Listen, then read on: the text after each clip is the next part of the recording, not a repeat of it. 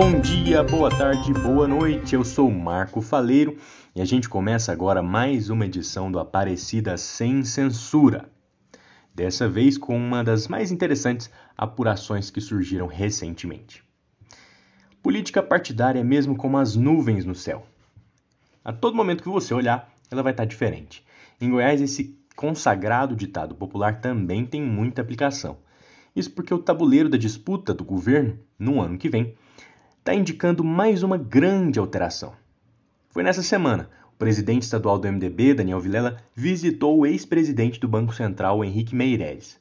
Hoje filiado ao PSD do Vanderlan Cardoso e do Vilmar Rocha, o Meirelles quer concorrer ao Senado no ano que vem. Segundo interlocutores, ele recebeu o Daniel em São Paulo para uma conversa sobre justamente esse tópico. No encontro, eles chegaram à conclusão de que tem mais coisas em comum do que antes imaginavam. Daniel e Meirelles estudam a possibilidade de lançarem candidatura ao Senado com apoio de Ronaldo Caiado. E o presidente do MDB goiano tem sido orientado por Iris Rezende a se aproximar de Caiado ao invés de disputar o governo com ele novamente. Para Daniel, é imprescindível disputar mandato no ano que vem, até para se manter relevante no cenário político goiano.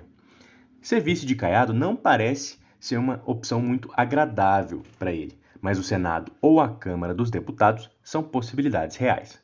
De toda maneira, estar tá aliado à estrutura do governo estadual seria importantíssimo para suas pretensões. Indiretamente, porém, toda essa articulação prejudica qualquer possibilidade de que Gustavo Mendanha, o prefeito de Aparecida, lance o seu nome ao governo pelo MDB. O fato é que em 2022 só serão eleitos um governador e um senador pelo estado. Nos próximos meses, a corrida vai definitivamente se afunilar. E nós vamos acompanhar tudo de perto, em primeira mão. Até a próxima, um abraço!